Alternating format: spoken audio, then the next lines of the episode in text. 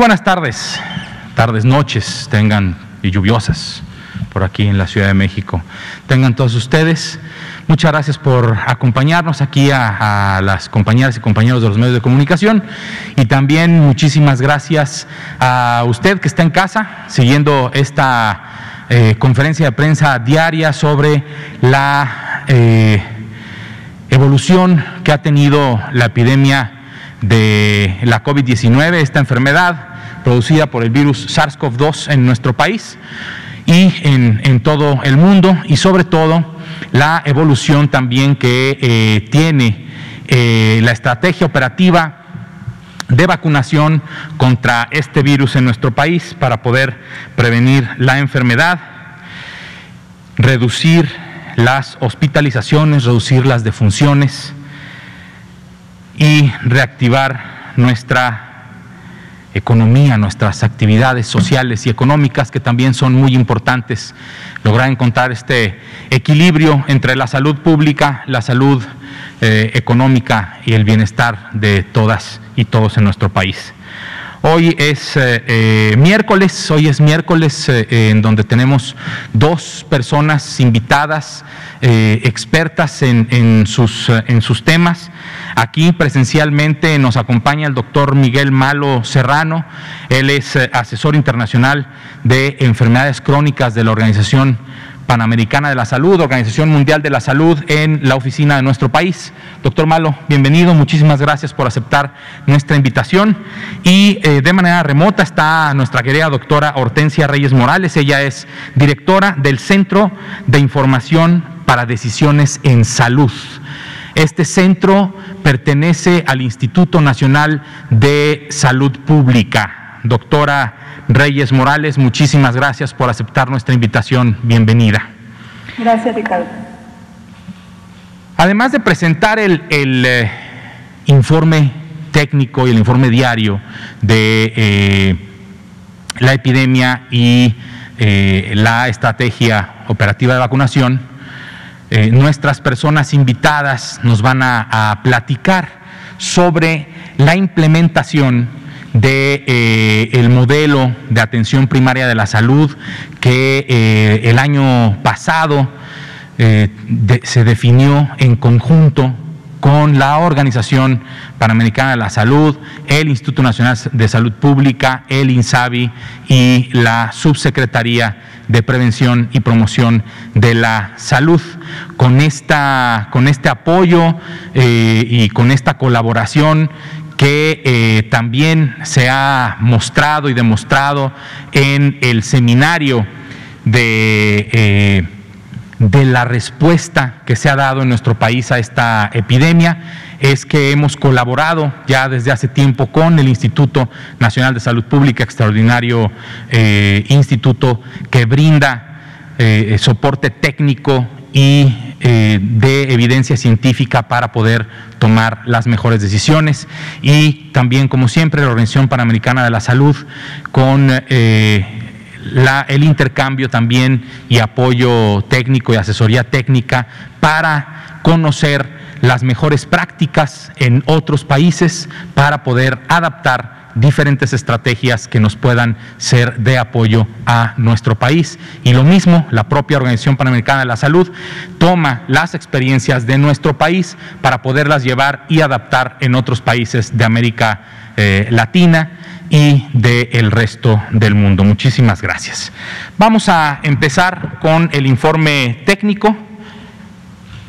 Vamos a ver la primera diapositiva, que es nuestra curva epidémica. La curva epidémica eh, que eh, actualmente de los casos, eh, de los casos que tenemos en este momento un descenso del 10%. Recuerden que iniciamos la semana epidemiológica eh, con un total de casos estimados que descendía un 14% de la eh, semana inmediata anterior. Esto siempre representa un, retraso y puede ir incrementando el porcentaje de diferencia entre una semana y otra. Actualmente eh, continuamos en un descenso del 10% de, una, de, la semana que estamos reportando actualmente a la semana inmediata anterior.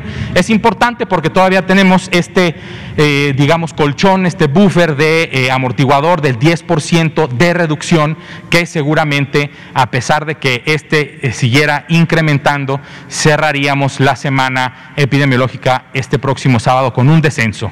Eh, con un descenso importante. Actualmente tenemos un total de casos estimados de 2.543.083, de los cuales apenas el 1% de toda esta curva epidémica, de toda esta epidemia en nuestro país, es lo que representa la totalidad de casos estimados activos. Estas eh, personas que actualmente tienen la, la enfermedad, la infección activa, que representa a 21.246 personas que han tenido este contacto que se estima con el Sistema Nacional de Vigilancia Epidemiológica. Un total de 218.007 personas en nuestro país desafortunadamente han perdido la vida con una prueba positiva al virus SARS-CoV-2 o mediante la dictaminación, este proceso en el que los servicios locales de salud analizan con eh, especialistas clínicos y con especialistas en epidemiología y salud pública, analizan el cuadro clínico, el eh, expediente de la persona que desafortunadamente ha perdido la vida, para saber si eh, no se le tomó una, muestra o su muestra es negativa, pero su cuadro clínico es lo suficientemente parecido a la COVID-19, saber si se dictamina como positiva a esta enfermedad. También creo que es importante poner los dos puntos eh, eh, positivos, ¿no? El decir que prácticamente 2 millones, es 1.9 millones de personas se han recuperado, de los que tenemos contacto de los que han tenido contacto con el Sistema Nacional de Vigilancia Epidemiológica. Sabemos que este número es infinitamente mayor, dado que la eh, presentación clínica y la epidemiología de esta enfermedad así lo ha demostrado. El 80% de las personas que se infectan o nos infectamos con el virus SARS-CoV-2 o no nos damos cuenta o tenemos un cuadro leve, lo suficientemente leve como para no necesitar una eh, visita al, Sistema Nacional de Salud y por lo tanto no se registra en el Sistema Nacional de Vigilancia Epidemiológica. El otro 20% tiene eh, el suficiente cuadro clínico como para necesitar acudir a los servicios de salud y es cuando se registra en este Sistema de Vigilancia Epidemiológica. También saber que 8.418.291 personas cuentan actualmente con un esquema completo de vacunación contra la COVID-19 en nuestro país.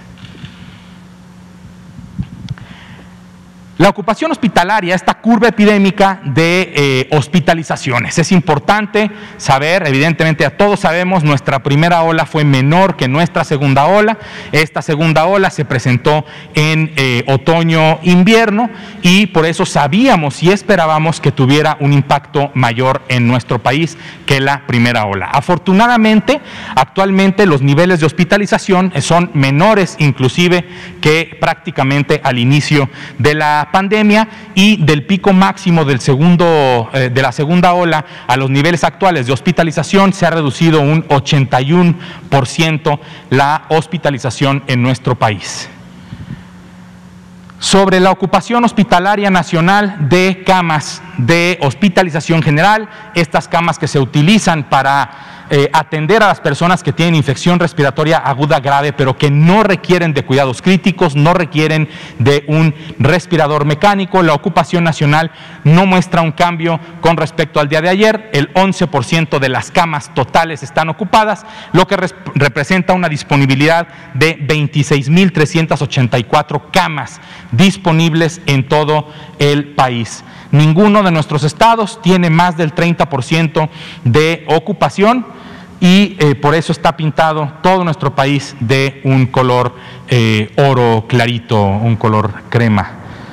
La siguiente, por favor. Sobre la disponibilidad de camas con respirador mecánico, con ventilador mecánico, la ocupación nacional se incrementó un punto porcentual. Esto quiere decir que actualmente el 17% del total de camas, que son estas, 10.658, eh, el 17% están ocupadas, lo que representa que 8.889 camas con un respirador mecánico están disponibles por si alguna persona en nuestro país requiere de cuidados críticos por un cuadro de infección respiratoria aguda grave. Un estado, que es el bellísimo estado de Chihuahua, tiene entre el 30 y el 49% de su ocupación de camas con respirador mecánico.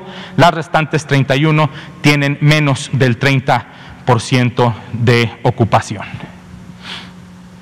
Sobre la estrategia operativa, esto que, que todos quisiéramos ver todos los días, pero a veces Sucede, a veces no sucede. Ayer, en la jornada de vacunación del 4 de mayo del 2021, se vacunaron a más de medio millón de personas en nuestro país. 512.611 personas. Esa es la velocidad que todos desearíamos y que se puede. Y esto depende de múltiples factores, incluyendo que usted en su casa acuda, acuda a recibir la vacuna en el momento en que le corresponda para poder aplicar la mayor cantidad de vacunas posibles en nuestro país todos los días. Con esto, entonces ahora sumamos un total de 19.340.234 dosis de vacuna aplicadas en nuestro país, con un registro de dosis perdidas de 27.657, como he comentado, como hemos comentado en diversas ocasiones, por diferentes, por diferentes eh, situaciones que se pueden presentar estas dosis perdidas. Estas 19 millones eh, de vacunas se han aplicado prácticamente en 13 millones de personas. 12 millones 984 mil 236 personas han recibido una eh, dosis de eh, vacuna y se distribuyen en, esta, en estos cuatro grupos, ahora cuatro grupos diferentes. Personal de salud, un millón de personas, un millón treinta mil novecientos cuarenta y un personas que han recibido una eh, vacuna, que ya, sea que tengan medio esquema o el esquema completo. Un millón veintinueve mil novecientos cuarenta de el personal educativo para la reactivación de las clases presenciales bajo este principio que ha comentado la secretaria de Educación Pública, las tres V. En verde, que estén vacunados el personal y que sea voluntario el regreso a las clases presenciales. Personas adultas mayores y personas de 50 a 59 años. Estos dos grupos etarios, si, podemos decir un solo grupo de mayores de 50 años, concentran el 80% de las defunciones por virus SARS-CoV-2 en nuestro país. Por eso es importante que tengamos una buena cobertura de vacunación en estos dos grupos de edad lo más pronto posible. 10.687.419 personas de 60 años y más han recibido una vacuna y en el comienzo de esta etapa 3 de eh, vacunación en el grupo de edad de 50 a 59 años ya han recibido 235.936 personas una eh, vacunación, ya sea esquema completo o medio esquema, dependiendo de la vacuna, de la vacuna que estén recibiendo, recordando que cinco vacunas en nuestro país son las que estamos aplicando en esta estrategia. Los eventos supuestamente atribuibles a la vacunación o inmunización, esto que conocemos eh, eh, coloquialmente como los eventos adversos, lo que sucede, lo que nos puede suceder como personas al recibir una vacuna o inclusive al tomar algún medicamento, pueden suceder siempre algún evento adverso. Es importantísimo saber la, la bajísima proporción que tenemos de reporte de eventos adversos en, este, en esta estrategia de vacunación contra el virus SARS-CoV-2. De eh, todas las vacunas, de esas 19 millones de vacunas que se han aplicado, apenas 17.409 personas han notificado o se han registrado como con un evento adverso, con un evento supuestamente atribuible a la vacunación. Esto representa menos del 1% y afortunadamente también de, estos, eh, eh, de estas personas que se han reportado, afortunadamente menos del 2%, el 1.7% de los casos, que son 303 personas, han sido graves, de los cuales 105 continúan actualmente ocupados, una distribución ya más homogénea entre hombres y mujeres de estos eh, ESAVI. ¿Por qué antes había una sobre representación de eh, las mujeres en este, en este tipo de, casos? Porque afortunadamente hay muchísimas, muchísimas mujeres profesionales de la salud y muchas mujeres eh, que se habían estado vacunado en este eh, grupo de personal de salud habían estado presentando eh, los eh, ESAVI, actualmente ya abriendo al personal docente, a personas adultas mayores y ahora a personas de 50 a 59 años, se empieza a recuperar este equilibrio, digamos, eh, que representa nuestra pirámide poblacional, en donde básicamente somos mitad hombres y mitad mujeres en nuestro país. Se liberó vacuna el 5 de mayo, el día de hoy, se liberó vacuna, un total de 198.840 dosis de eh, la vacuna Cancino, cuyo nombre comercial es Convidecia, eh, se ha liberado por parte de la COFEPRIS el día de hoy. Hemos recibido un total de 25.623.195 vacunas dosis de vacuna en nuestro país desde aquel 23 de diciembre de 2020 en que se recibió el primer embarque y el 24 de diciembre se aplicó la primera vacuna. 10 millones, 10.6 millones de Pfizer BioNTech, 4.6 millones de AstraZeneca, 5 millones de Sinovac, 1.9 millones de eh, vacunas Sputnik V y 3.4 millones de la vacuna de CanSino. El calendario para esta semana, ¿sí? Eh, se van a estar liberando tres, tres eh, eh, digamos, lotes o, tres entregas de vacuna, la que se liberó hoy, 198.840 dosis, mañana un millón de dosis de la vacuna Sinovac que se va a liberar y el viernes 7 de mayo otras 856.900 dosis de la vacuna Cancino para un total de 2.055.790 vacunas que se liberan para su aplicación esta semana en nuestro país. Finalmente, reiteramos las diferentes formas que tenemos de, eh, de eh, comunicar eh, para solucionar dudas sobre la vacunación en nuestro país. La página de eh, coronavirus.gov.mx tiene una sección específica de eh, vacunación, pero también se pone a disposición este centro de atención telefónica con el número 55 3684 0370. Marca usted a 10 dígitos, a 10 dígitos desde cualquier lugar de nuestro país y le contestará a alguien para responder sus preguntas o darle eh, alguna orientación sobre las dudas que pueda tener sobre la vacunación contra el virus SARS-CoV-2. Muchas, eh, muchas gracias por su atención y ahorita que estaba viendo el monitor de, mis, de mi querido compañero y amigo de Cepropie, vi a la persona intérprete de lengua de señas mexicana a los que siempre quisiéramos darle las gracias. No los vemos nosotros aquí, pero usted en su casa sí los ve. Y ellas eh, son de suma importancia para romper la barrera de comunicación que hay con eh, las personas que eh, tienen hipoacusia bilateral profunda o para la comunidad sorda en nuestro país. Muchas gracias a las personas intérpretes de lengua de señas mexicana. Y bueno, eh, son las 19.20 horas. A continuación le eh, daría el paso al doctor Miguel Malo para que eh, nos presente cómo, cómo, ha sido este trabajo de colaboración para la implementación de la estrategia de atención primaria de la salud de nuestro país. Doctor, adelante, por favor. Permiso. Buenas tardes a todos, a todas. Muchas gracias, doctor Cortés.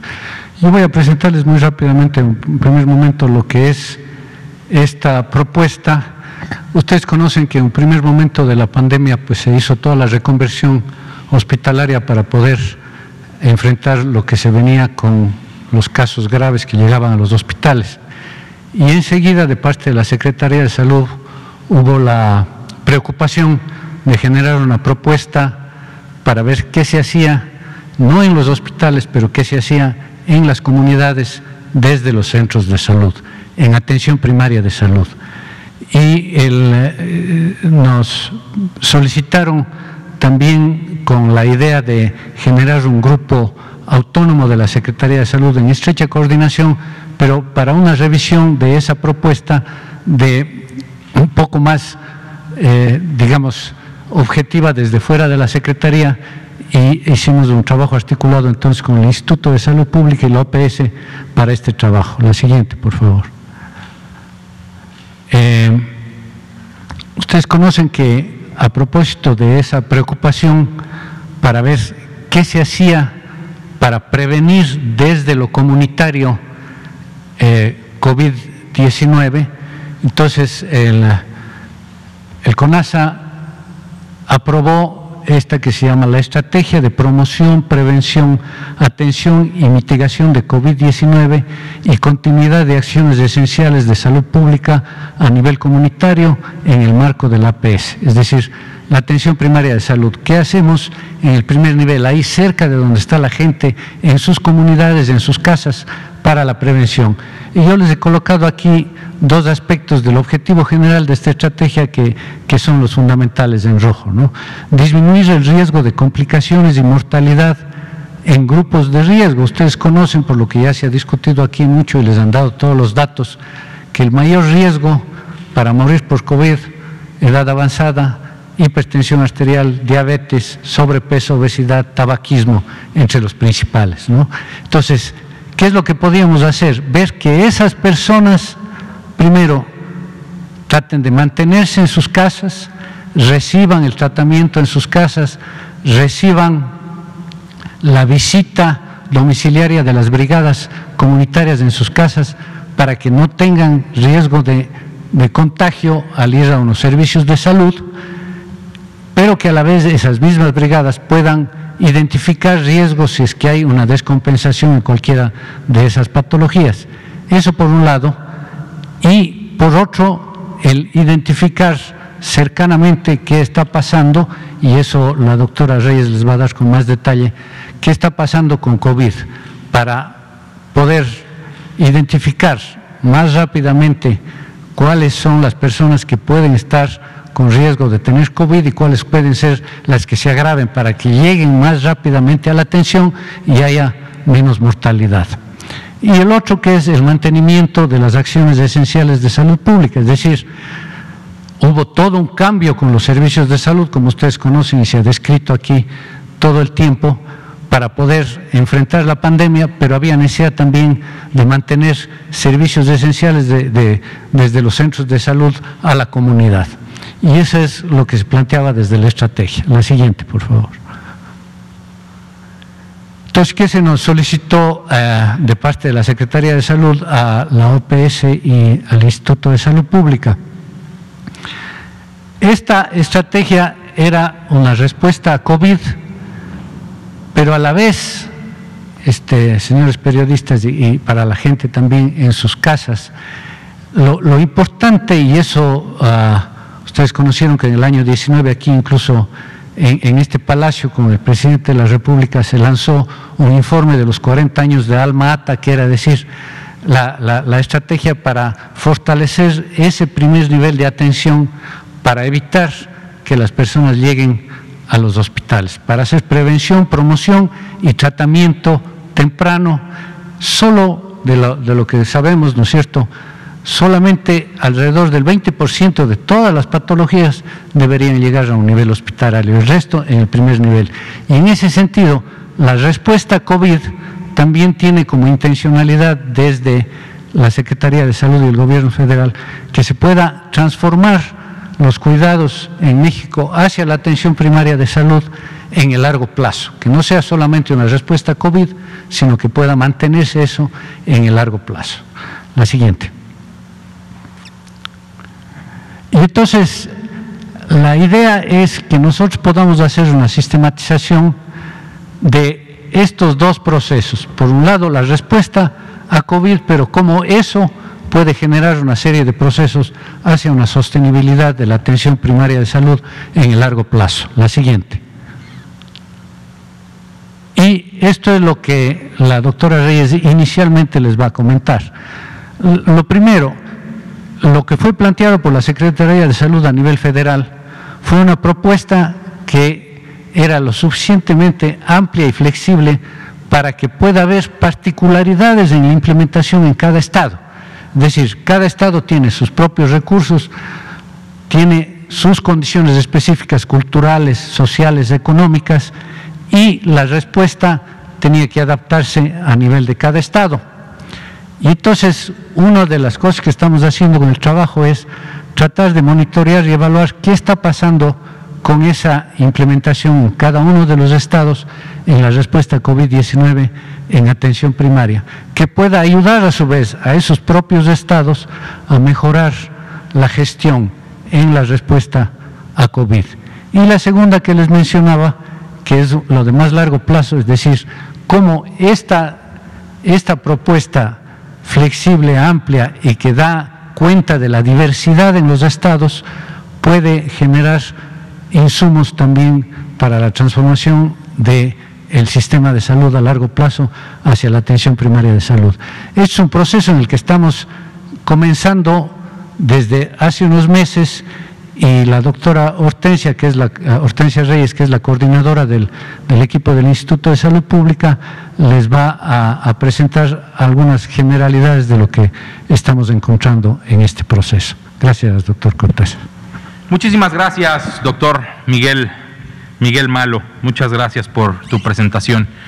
Eh, a continuación, a nivel, eh, eh, a distancia, perdón, está nuestra doctora Hortensia Reyes eh, del Instituto Nacional de Salud Pública. Por favor, doctora Reyes, adelante. Muchas gracias, doctor Cortés. Bueno, pues eh, estoy encantada de esta oportunidad de presentar eh, a nombre del equipo de investigación que estamos trabajando con la Organización Panamericana de la Salud este proyecto que acaba de presentar el doctor Malo, los avances que hemos tenido. Miren, e, este proyecto tiene dos etapas.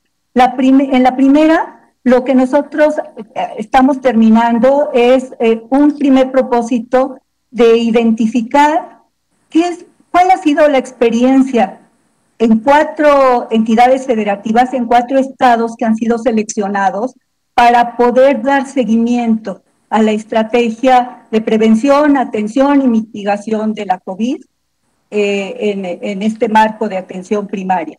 La segunda etapa, que espero también tener oportunidad eh, cuando concluyamos muy pronto, de ver qué resultados va a, tener esta estrategia en eh, condiciones de salud de la población, que esperemos que, que sean favorables, porque es una estrategia muy noble, es una estrategia que tiene un enfoque muy eh, marcado de trabajo de brigadistas, de coordinación con diferentes sectores, de trabajo con las unidades, sobre todo las unidades de centros de salud, unidades ambulatorias, eh, de tal forma de que esto permite un trabajo bien organizado y nos hemos encontrado que las experiencias son muy interesantes y se las voy a comentar en un momento. les pido por favor si me pasan la primera diapositiva.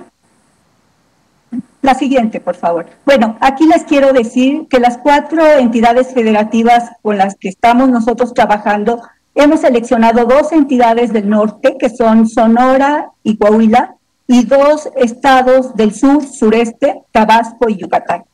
Esto que les voy a presentar es eh, de manera muy resumida el trabajo general que, que hemos encontrado en, en las cuatro entidades que tienen actividades comunes, pero actividades propias. La primera que están viendo ustedes aquí en esta diapositiva son acciones innovadoras que independientemente de lo que propone de manera general la estrategia, han llevado a cabo los estados. Y el, enfoque de las brigadas que yo les comentaba hace un momento ha sido fortalecido en los estados eh, con brigadas que han tenido apoyo del INSABI. Ha habido muchísimo apoyo por parte del INSABI para fortalecer las brigadas, pero fíjense también de la Secretaría de Marina. ¿Y por qué de la Secretaría de Marina? En Tabasco, por ejemplo, para llegar a las comunidades hay necesidad muchas veces de, atravesar ríos para poder eh, tener acceso a acciones en comunidades que están de difícil eh, llegada. Y la Secretaría de Marina se ha coordinado muy bien con las brigadas para poder establecer este trabajo en conjunto con los servicios estatales de salud de Tabasco, que han tenido una labor increíble para poder trabajar estas acciones eh, en combate a, COVID. Pero también las visitas domiciliarias para detección y seguimiento de casos han sido muy importantes, porque muchas veces las personas no identifican los síntomas y estas visitas permiten eh, dar un seguimiento a la población, ver qué personas requieren eh, ser estudiadas con más detenimiento y además saber dar recomendaciones de cuándo es necesario asistir a una unidad médica. Eh, una vez que, se han identificado, otra acción innovadora que ustedes ven en, la el tercer eh, renglón de esta diapositiva es el ofrecimiento de atención médica domiciliaria. Esto ha sido un esfuerzo muy importante por parte de la estrategia que han llevado a cabo los estados para coordinar sus propios recursos, porque eh, a pesar de que ha habido fortalecimiento de los médicos, enfermería, de todas maneras, la demanda ha sido muy importante y se ha ofrecido esta atención médica domiciliaria. También atención médica por vía telefónica y algo interesantísimo en el que se ha aprovechado las aplicaciones en los teléfonos. Una alta proporción ya de la población tiene acceso a aplicaciones telefónicas que se han usado para dar este seguimiento con muy buenos resultados. La siguiente, por favor. Otras acciones innovadores, innovadoras han sido, por ejemplo, la difusión de mensajes de prevención a la comunidad. Estos mensajes han sido, bueno, todos nosotros los hemos visto, los mensajes en, en las ciudades, pero, pero en las localidades donde hay mucha población indígena, también los mensajes se han difundido en lenguas originarias. Esto es algo fundamental. Por ejemplo, en Yucatán, los mensajes en maya han sido muy importantes. En Sonora y Coahuila también, para etnias específicas, se han establecido este tipo de acciones. Y para ello, además, se ha fortalecido los centros de orientación telefónica, filtros de ingreso en, la en entidades federales, en la propia entidad federativa y, y en municipios. Estas acciones se hicieron esto, esto de los filtros de ingreso, ustedes recordarán, eh, eh, se hicieron muy al principio de la, de la pandemia, después se ha, ha, ido evolucionando la forma en la que se han establecido más otras acciones de control y unos programas especiales que nos encontramos ya propios de cada estado que han sido muy, muy interesantes porque son iniciativas que fortalecen la estrategia, y que son propias para las condiciones locales. Por ejemplo, en Sonora tienen el programa Anticipa, que es un programa que da un seguimiento telefónico. Se habla de manera aleatoria a, los teléfonos de los domicilios para, para preguntar, identificar necesidades y dar seguimiento cuando, cuando se requiere. En Tabasco hay un programa que ya tiene, eh, eh, está pues bastante ya consolidado, que se llama Enjambre Ciudadano, que se usa para muchas necesidades desde hace tiempo en Tabasco y que consiste en, que puedan hacer llamadas a, líneas para reportar emergencias, etcétera, y se ha ampliado para la atención de COVID. Y el programa Salud Yucatán, que también en el estado de Yucatán lo tienen para fortalecer estas acciones de combate al COVID. La siguiente, por favor. Otro tipo de, de acciones que han llevado a cabo como parte de la estrategia es la adecuación de los centros de salud y de los hospitales, pero particularmente para fines de la atención primaria, la adecuación a los centros de salud ha sido una experiencia que puede ser eh, importante para ya ir eh, consolidando mejores servicios en general. Eh, por ejemplo, filtros de entrada en los centros de salud, señalización de rutas de atención de tal forma que no haya aglomeraciones y pueda haber una mejor orientación a las personas que solicitan la atención, de a dónde llegar, qué consultorios hay exclusivos para pacientes con síntomas sospechosos de COVID y consultorios para personas que van a control de otros padecimientos, que ha sido algo importante para poder mitigar la transmisión en estos centros donde el riesgo puede ser más alto. También ha habido adaptación de los centros de salud a lo que se ha llamado centro centinela para tener una mayor fortaleza en la identificación y seguimiento de casos en la, en la propia comunidad a partir de los centros de salud. Y adecuaciones y fortalecimiento de centros de salud urbanos a unidades de salud monitoras de enfermedad respiratoria para poder dar una respuesta más rápida. Y por supuesto, la implementación de la reconversión hospitalaria que eso eh, eh, lo conocen ustedes perfectamente, que se ha hecho eh, prácticamente en todo el, país, en los hospitales que así lo permiten dados sus recursos. La siguiente, por favor. Estas acciones de coordinación con otras dependencias y actores sociales son particularmente interesantes, porque miren qué interesante es cómo se ha podido hacer una coordinación con el IMSS, con el ISTE, para que las personas sean atendidas sin restricciones de afiliación. Esto es algo muy innovador que ha sido un esfuerzo coordinado de todas las instituciones del sector salud y que es algo inédito en realidad, pero muy valioso porque puede ser un precedente para poder estar preparado para futuras eh, emergencias que requieran este tipo de acciones. También ha habido coordinación muy importante con los ayuntamientos sobre todo para programas de médico a domicilio y otro programa que se llama 24/7, que es la atención, como eh, su nombre lo indica, las 24 horas de los 7 días de la semana para traslado de pacientes, para acciones de promoción. Los ayuntamientos han estado muy activos en estas entidades.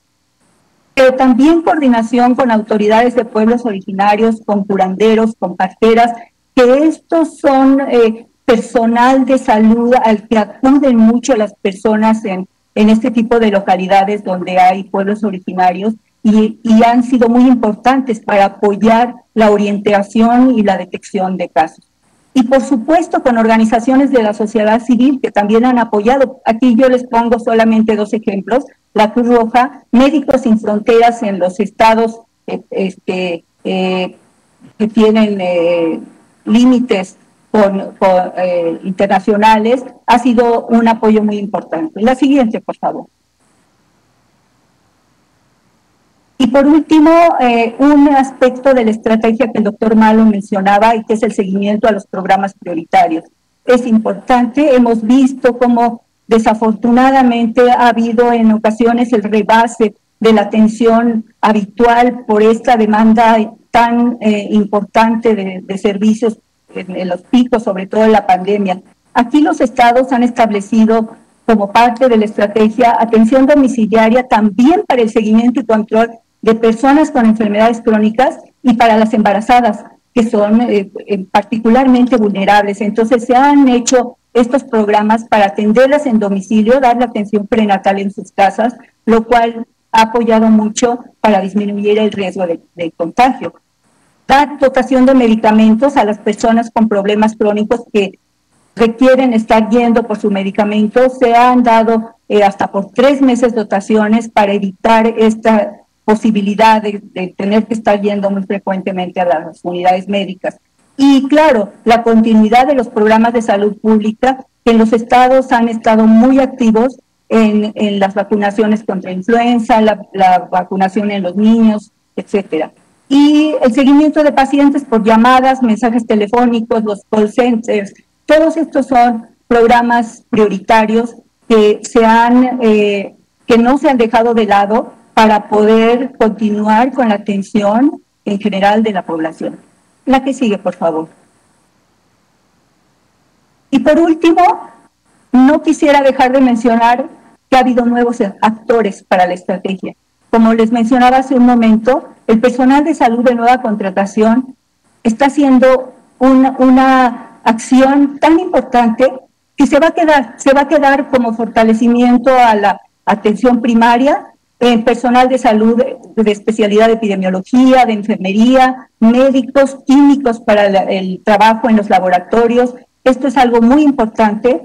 Y también el trabajo de voluntarios comunitarios para la promoción y prevención. Hay que mencionar y con justicia al sector privado que ha hecho donación de insumos para la atención en estos estados que hemos nosotros eh, eh, eh visitado y también las universidades, las universidades tanto públicas como privadas, con disponibilidad de espacios, principalmente para acciones de capacitación. Pues miren, esta de manera muy general son lo que nosotros hemos identificado como el trabajo que los estados están haciendo, que es muchísimo y como verán, muy importante en los cuatro estados que hemos eh, nosotros, eh, con quienes hemos estado trabajando. Y pues eh, esperamos que nos inviten nuevamente para presentarles en uno o dos meses más los resultados de estas acciones y que también podamos eh, eh, sustentar la posibilidad de que estas acciones, que son un ejemplo, se puedan extender a otros estados como un referente para el fortalecimiento de la atención primaria a la salud, que es eh, pues, la base de nuestro sistema de salud en México. Muchas gracias, gracias doctor Cortés por la oportunidad. Muchísimas gracias, doctora Hortensia Reyes, por eh, su participación. Em, eh, rescato o resumo eh, estas dos participaciones muy importantes. cada entidad federativa es diferente. Es importantísimo saber que la federación, la Secretaría de Salud, establece ciertas bases ciertas bases que los estados deben adaptar a sus realidades, a su cultura, a sus eh, eh, realidades locales, municipales, eh, localidades, barrios, todo, todo. Cada, cada ciudad es diferente, cada municipio es diferente. Lo hemos dicho también aquí, la epidemia de nuestro país tiene al menos 32 epidemias y cada una de estas 32 epidemias tiene múltiples epidemias más. 2.500 municipios tenemos en, nuestro país, tienen diferentes eh, eh, eh, presentaciones, tiempos, etcétera. Los filtros sanitarios como una estrategia muy importante de promoción de la salud, de prevención de la enfermedad y de atención. ¿Por qué digo de promoción de la salud? Porque en realidad, en general, en estos filtros sanitarios se detectan pocos casos. ¿sí? Pocas personas seguramente en ese momento tienen una fiebre activa, pero es una acción muy importante de promoción de la salud para que todos tengamos en mente que la enfermedad existe, que todos debemos estar cuidándonos, que todos debemos tener la guardia eh, arriba. La adaptación y apertura de los servicios de salud, ¿no? Algo que anteriormente pues parecía como imposible, el hecho de que el IMSS atendiera a personas que no tienen eh, esa derechohabiencia o el ISTE eh, o que las cuotas de recuperación de las unidades de salud, de la Secretaría de Salud, cobraran la cuota más alta porque la persona tiene derecho al IMSS o al ISTE. Esto es, todos han entrado a atender a todas las personas y es muy importante cómo se adaptó y cómo se aperturó estos servicios de salud. La vigilancia sindromática, importantísima, importantísima. No importa si su prueba es negativa, si usted tiene síntomas, está enfermo de algo o puede ser un falso negativo, o puede ser inclusive un falso positivo. ¿Por qué no? Sí, también existen. Aunque sean muy pocos, también existen. Por eso es muy importante. Si usted tiene síntomas, a pesar de su prueba negativa, usted debe de cuidarse y debe de quedarse en casa a cuidarse esa enfermedad. Y los municipios saludables, esta red eh, de participación municipal que ha sido de, muchísimo apoyo para la implementación eh, de eh, la APS. Y finalmente lo que presentó la secretaria Delgado, la secretaria de Salud del de, gobierno de Colima, el ABCDE de la salud, aseo frecuente de manos, barreras físicas como el cubrebocas que se utilice bien o los acrílicos. ¿A poco no han ido a algunos comercios o transporte público en donde se pone un plástico o un acrílico como una barrera para evitar el intercambio de saliva, de aerosoles, etcétera? Eh, cuidado de la salud, lo comentó el doctor Miguel, Miguel Malo, cuando una persona vive con diabetes o con hipertensión o con VIH o cualquier otra condición de salud y esta condición está bien controlada, el riesgo es el mismo que el que tiene una persona que no vive con esa condición, que no tiene diabetes, que no tiene hipertensión, que no vive con VIH. Es importantísimo el cuidado de la salud no solo para evitar la enfermedad, sino para cuando ya tenemos una enfermedad eh, en nuestro cuerpo, tenerla bien controlada, nos da, nos reduce el riesgo de presentar un cuadro grave y de fallecer por COVID. La D del ABCDE, la distancia, úsala sanamente o distancia, así como en, en la escuela no, no, no, nos dicen Ricardo Cortés, ¿no? Es Cortés Ricardo. Entonces acá en, lugar de Susana distancia es distancia Susana. Distancia, úsenla sanamente. Y la E, los espacios ventilados.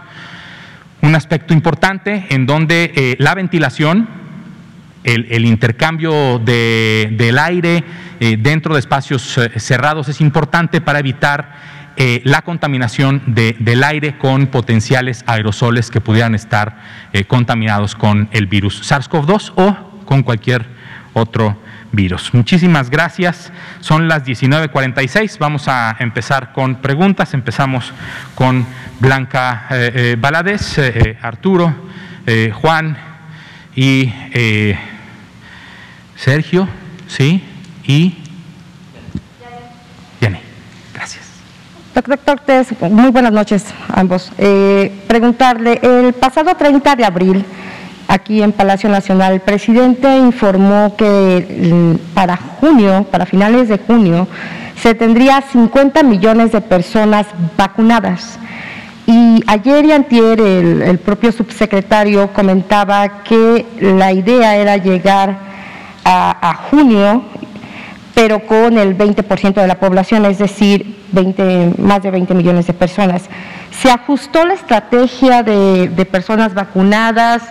¿O hubo una confusión en los números? ¿O qué pasó? ¿Por qué esos dos, eh, digamos, números que se dan a la población son muy dispares? Esa sería una primera pregunta. Muchas gracias, Blanca. Eh, tendríamos que eh, personalmente he tenido que revisar cuáles fueron eh, las declaraciones del ciudadano presidente para saber en dónde pudo haber estado eh, la diferencia entre eh, la declaración del presidente López Obrador y la declaración del subsecretario, pensando en que prácticamente todas las vacunas requieren de dos dosis y que eh, son eh, alrededor de 24 o 25 millones de personas las personas que están en este grupo de edad de 50 y más, probablemente ahí pudiera estar la diferencia, dado que para tener esquemas completos en eh, todo este grupo de edad, probablemente se requieran 50 millones de dosis, alrededor de 50 millones de dosis para vacunar a 25 eh, millones de, personas y que pudiera estar ahí la, confusión. Con todo gusto, eh, Blanca, lo comento con el doctor López Gatel para poder este, establecer bien esta. Le, le eh, comento, ese día dijo textualmente el presidente, yo estoy seguro de que a mediados de año, a finales de junio, principios de julio, vamos a tener ya vacunados a 50 millones de mexicanos. Ese es un dato. Así como dije que íbamos a terminar en este mes de abril de vacunar aún con una dosis a todos los adultos mayores y lo cumplimos, así estoy haciendo mis proyecciones hacia adelante. Entonces sí habla de que al menos 50 millones de personas. Quería ver si con base a los lotes que van a venir y las proyecciones se podría hacer esto o ¿O qué pasó? Porque... Es con base a las primeras proyecciones que hubo de las entregas y que si se entregan el número de dosis que se había proyectado al mes de junio o julio, habría eh, al menos 100 millones de dosis entregadas en nuestro país, lo que serviría para vacunar a 50 millones de personas. Yo lo, platico con el doctor López Gatel para establecer y eh, volver a, dar aquí la información completa sobre cómo va caminando la estrategia y eh, cuántas personas tendríamos a, finales de junio eh, proyectadas. solamente una precisión, una pregunta también. Se estuvo convocando a las personas por la situación de la tragedia, la lamentable tragedia, a donar sangre. Cuando se tiene COVID o la gente ya tuvo COVID o, tiene COVID, no se sabe, ¿pueden donar sangre? Es, una pregunta que, me han estado haciendo muchas personas. Y preguntarle a, las personas que invitaron a la OPS y, también del instituto, ¿cuántas, eh, durante cuánto tiempo han, han hecho esta estrategia y nada más cuántas personas incluyeron este primer, digamos, monitoreo en cuatro estados? Gracias. Muchas gracias, Blanca. Eh, rápidamente la pregunta de la donación de sangre. Si recuerdan eh, la investigación que presentó el doctor Víctor Hugo Borja Aburto, hablaba de la cero prevalencia en, en personas que donaron sangre. Eso quiere decir, sí, sí pueden donar sangre las personas. Evidentemente, eh, con un cuadro activo no podrían donar, donar sangre. sería una contraindicación, no solo de, cuadro activo de COVID, sino de cualquier otra enfermedad. Pero en general, quienes ya se han ya se hayan recuperado de eh, COVID-19 o que no sepan si eh, tuvieron un cuadro de COVID-19, pueden donar sangre sin eh, ningún problema. sobre la estrategia APS, doctora Hortensia Reyes. Sí, gracias. Muchas gracias, Blanca, por la pregunta. nosotros estamos trabajando con los estados desde noviembre del 2020. Empezamos con Yucatán, después seguimos con Sonora, Coahuila, y finalmente con Tabasco. Y estamos dando seguimiento porque, eh, como ustedes eh, eh, pues, deben deducir, las acciones van siendo dinámicas. Entonces hemos ido con ellos acompañándolos para nos, ir viendo las acciones que se han ido estado, que se han estado implementando. Lo que les presento ahora es ya el resumen de las acciones con un corte a, a, la fecha. Y respecto a la, al número de personas, estas son acciones comunitarias. La estrategia tiene esa base, entonces está abierta para toda la población. Lo que les presenté son los servicios que estaban ofreciendo los estados y cualquier persona puede acudir. En la segunda etapa lo que les vamos a presentar es qué resultados ha habido en términos de eh, la, letalidad, la mortalidad, el número de diagnósticos que se han hecho, etcétera. Eso, eso va a ser ya cuando hagamos el corte para el cierre que vamos a hacer en el mes de agosto para dar un tiempo de la implementación de la estrategia y ver los resultados. Muchas gracias, doctora. Arturo, adelante, por favor.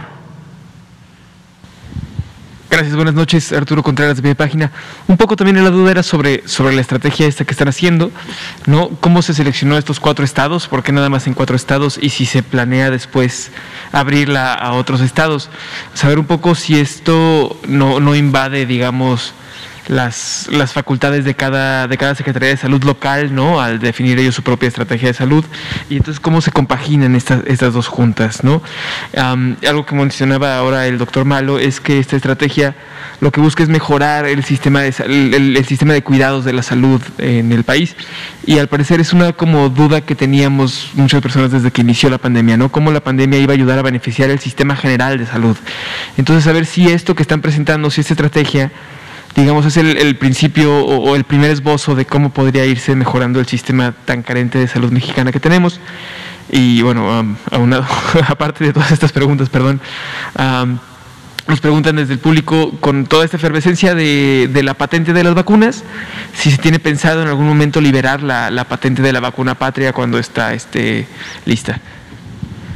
Muchas gracias, Arturo.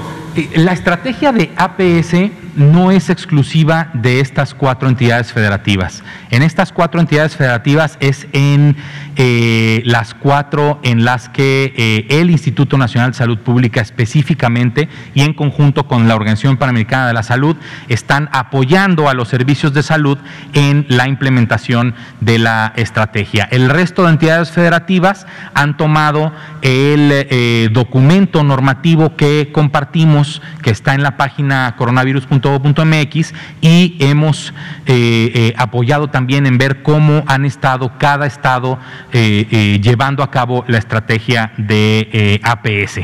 Sobre por qué esos cuatro estados, ahí sí, doctora Reyes o doctor Malo. Bueno, nosotros hemos hecho este, este trabajo, digamos, en, estrecha coordinación con la Secretaría de Salud y eh, yo diría que ha sido un poco al azar la cuestión de los estados en el sentido de, que por uh, cierto tipo de, digamos, de relaciones de la coyuntura uh, hubo interés de parte de los gobiernos uh, estatales y de las secretarías de salud. Entonces, para una investigación como la que se está haciendo, es importante que haya, diríamos, toda la, colaboración posible de la Secretaría de Salud. Ahora, lo, que creo que es muy interesante, que ya se mencionó aquí, es que, eh, digamos, es un trabajo más bien de rescate de esa eh, identidad de los propios estados, ¿no? es decir, de toda la diversidad que se ha dado en la respuesta de los propios estados y seguramente toda la propuesta metodológica que se está trabajando va a ser útil para otros estados en función de revisar qué indicadores podrían trabajarse para mejorar la, la, respuesta en atención primaria.